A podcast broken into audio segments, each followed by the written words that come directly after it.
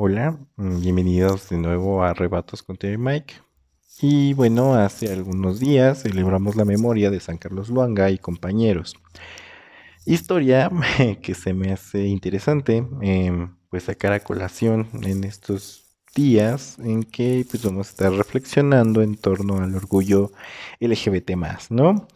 Y pues bueno, em, pues inicio diciendo que como saben una de las funciones que tienen pues los santos no en la iglesia es el de ser ejemplos de vida mm, son ejemplos luminosos que nos marcan una vía, mm, por así decirlo, ¿no? ya caminada, de lo que es vivir un aspecto del Evangelio o, de la figura de, de, Cristo, ¿no?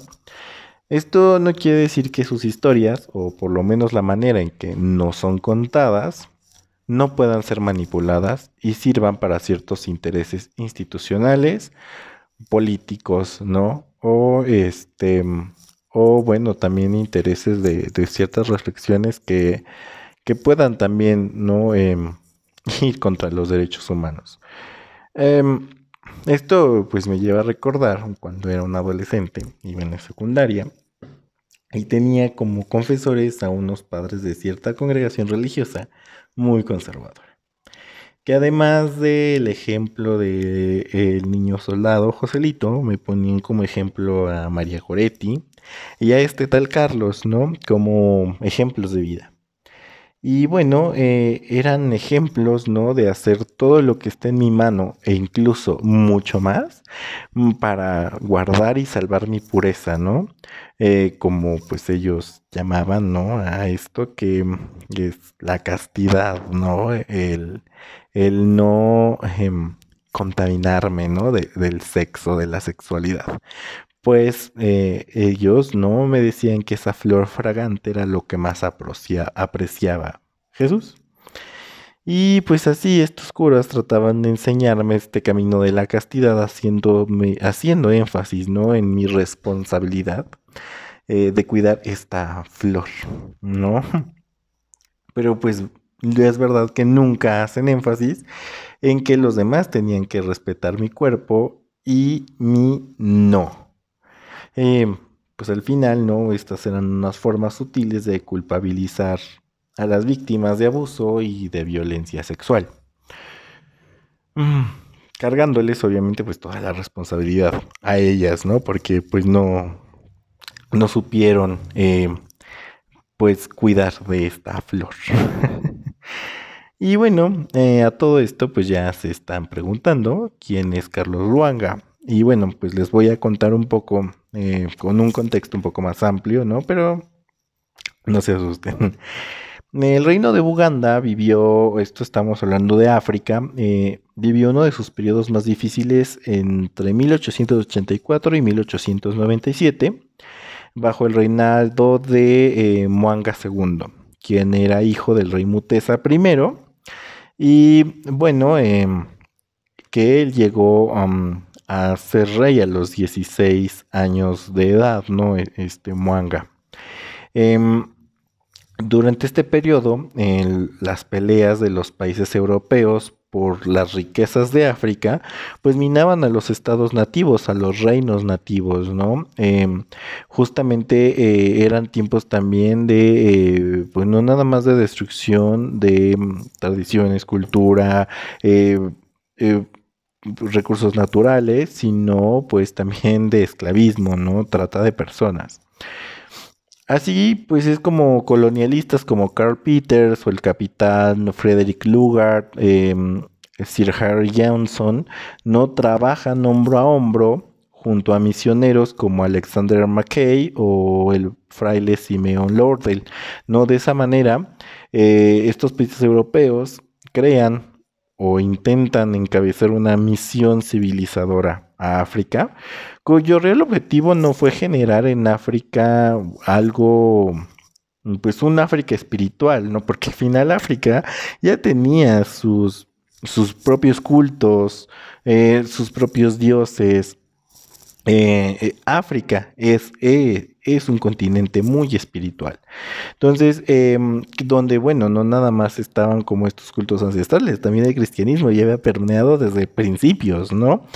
Entonces, justamente esto, nuestra misión civilizadora no tenía tanto el generar un África espiritual y materialmente autosustentable, sino más bien era desmantelar las instituciones tradicionales, las instituciones sociales, para que justamente derribando este tejido social se pudieran explotar los recursos de las naciones, de los reinos y pues generar un caos completo que pues a ellos les, beneficiara, ¿no? A Europa. Em, entre, bueno, estos, reinos ¿no? de, que se estaban desmantelando, pues el reino de Buganda, que pues ya les había dicho no estaba eh, reinado, o sí, no estaba la cabeza del rey Muanga. Eh, em, es clasificado en la literatura europea como un fumador de marihuana con tendencias homosexuales.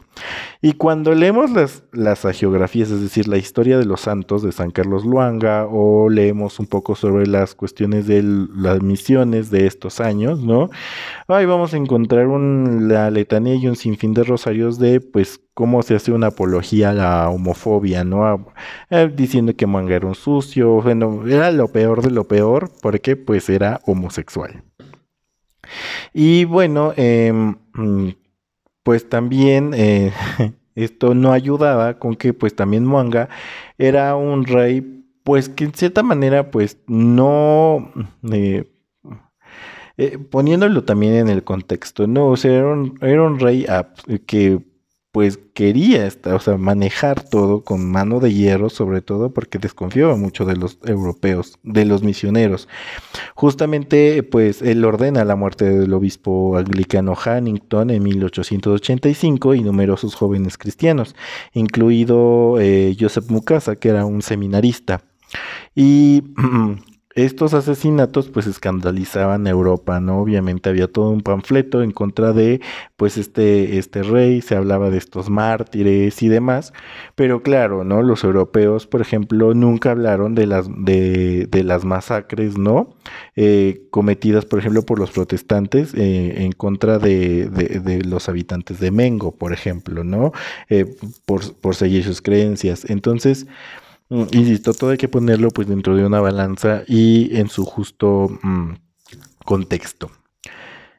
Entonces, bueno, seguimos, ¿no? Buganda era un reino dividido entre católicos, protestantes, musulmanes y gente con pues religiones originarias, ¿no? Ancestrales. Eh, pues cosa que pues ya hacía una bomba de tiempo que no, que no tardaba en estallar, porque pues eh, eh, eran muchas, muchas este, presiones ahí, ¿no? Em, entonces el rey obviamente pues se sentía temeroso porque además pues todos los líderes religiosos pues querían tener pues cierta participación.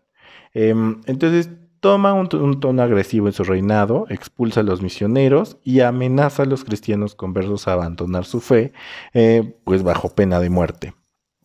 El mayor ejemplo de este asesinato, bueno, el mayor ejemplo de, este, de esta agresividad, ¿no? Fue el asesinato de 23 anglicanos y 22 católicos.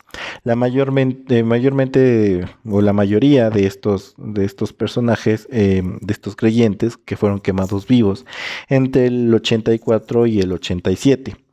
Eh, creo que el más, eh, bueno, más bien el más reconocido es San Carlos Luanga, ¿no? Eh, que era el prefecto de la, de la corte real y que estaba a cargo, a de los pajes. Y que bueno, muere al tratar de proteger a, los niños que entraban a la, a la, corte, ¿no? De, pues, de los abusos sexuales de, de Muanga, de, de, este, de este rey. Estos niños y jóvenes fueron canonizados por la Iglesia Católica Romana, las iglesias anglicana y, luteranas, pero pues también dejando muchas verdades a medias y muchas dudas, ¿no? Como por ejemplo, eh, la experiencia de los mártires de Uganda ilustra el reinado de un bisexual siendo oprimido y demonizado por los cristianos conservadores para justificar el colonialismo. ¿O es esta historia una forma de satanizar los ritos de iniciación de algunas tribus africanas, donde las relaciones sexuales entre varones son parte de? Eh, eh, por ejemplo, se ejemplifican eh, con esta historia o se da ejemplo a los cristianos de rescatar a niños o que sufren de abuso por parte de pedófilos, es lo que se nos quiere dar a entender con esta historia, o o es que esta historia hace que los cristianos, o, ajá, esta historia enseña a los jóvenes cristianos a tener vergüenza de sus propios deseos por personas del mismo sexo.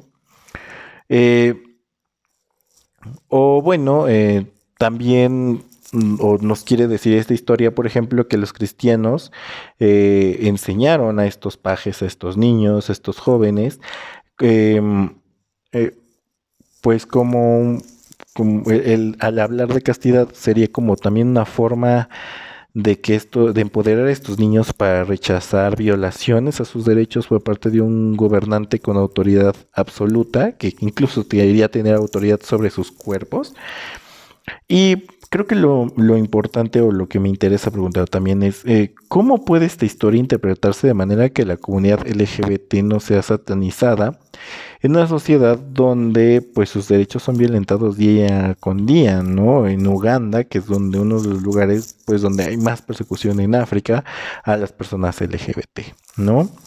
Eh, por eso es que se me hace interesante, regresando a mi, a mi recuerdo de la secundaria, eh, la forma en que estos religiosos, ¿no? Miembros de una congregación, donde además su fundador eh, fue acusado de abuso sexual a menores, hicieran tanto hincapié en este ejemplo de San Carlos Longa, ¿no?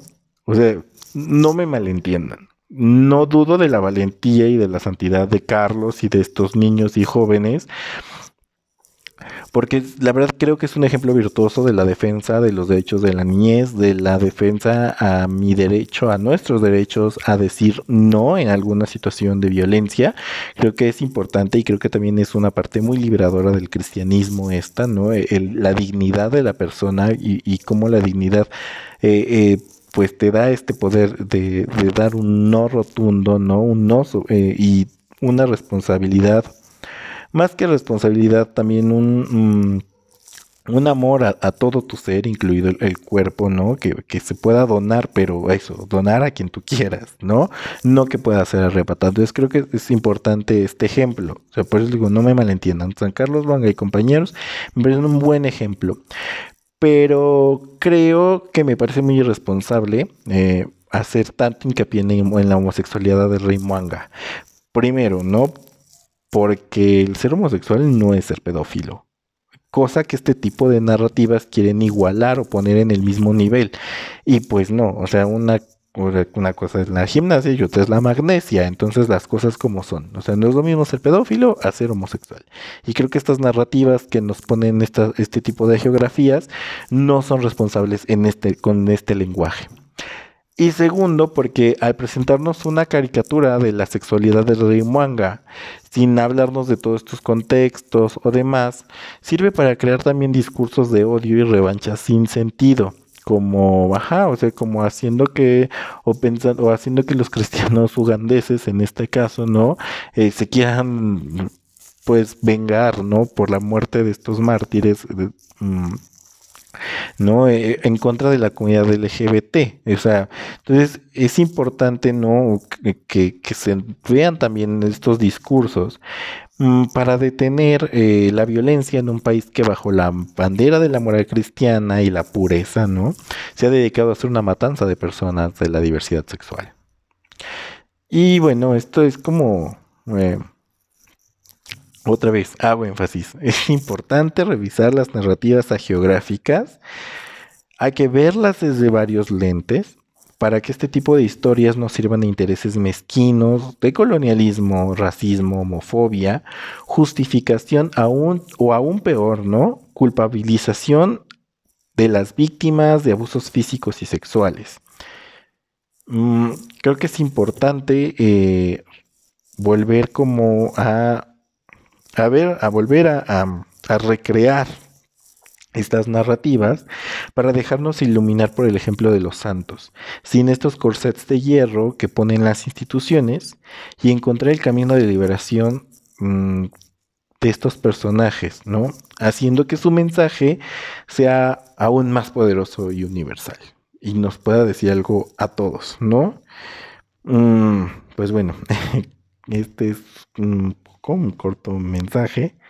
Em, y pues nada, los sigo invitando a, a, seguir escuchándonos, a seguir aquí en el blog Amanecer, em, a seguir también al colectivo Teresa. Y bueno, pues ya saben, aquí tenemos una cita estos jueves y bueno, en este mes de junio, que tenemos unos jueves un poco más coloridos. Muchas gracias.